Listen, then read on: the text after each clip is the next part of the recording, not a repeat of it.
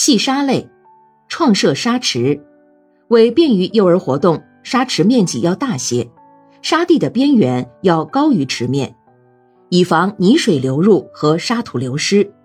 沙箱，四周应留出便于幼儿站立的地方，沙箱上应有覆盖物，以保持沙土的清洁。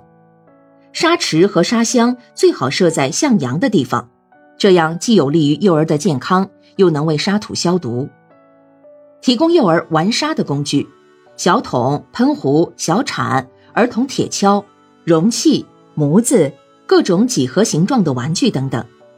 这一切设备必须注意安全与卫生教育。沙土游戏主要有揉、铲、造型、堆沙、挖沙、倒沙等。并教育幼儿玩沙时不要把沙弄到箱外或池外。游戏前要把鼻子擦净，卷好衣袖或裤脚。有条件可为每人准备一副小袖套或裤套。玩沙时不用手揉眼，动作小心，不碰撞别人。玩后把玩具收好，把手洗净。既注意幼儿的安全、卫生和纪律，又要放手让幼儿在沙土游戏中得到充分的活动。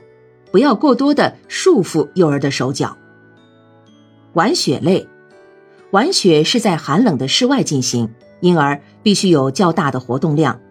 教师组织游戏时间不宜过长，避免手脚冻伤。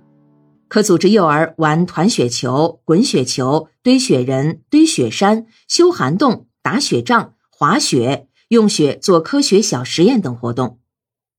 玩雪主要在中大班进行。小班可由教师用雪做物体给幼儿看，可适当做一些象征性活动，如用小铲铲雪，把雪装到玩具桶中等等。也可带小班幼儿在雪地上做些走走跳跳等简单的活动。玩雪是增强耐寒力和抵抗力的有益活动，也是发展幼儿思考和想象力的极好活动，应加以提倡。游戏器械类。为儿童创设各种丰富多彩的器械，是锻炼身体、增强幼儿体质的重要途径之一。加之融游戏为一体，更深受孩子们的喜爱。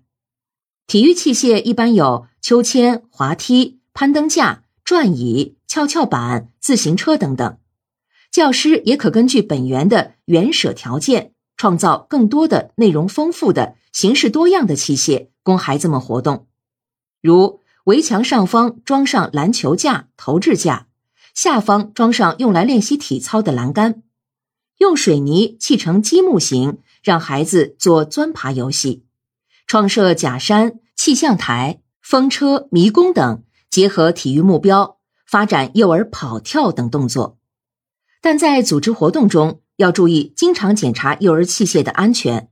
活动前，对每一样活动器械的玩法进行示范。制止危险动作。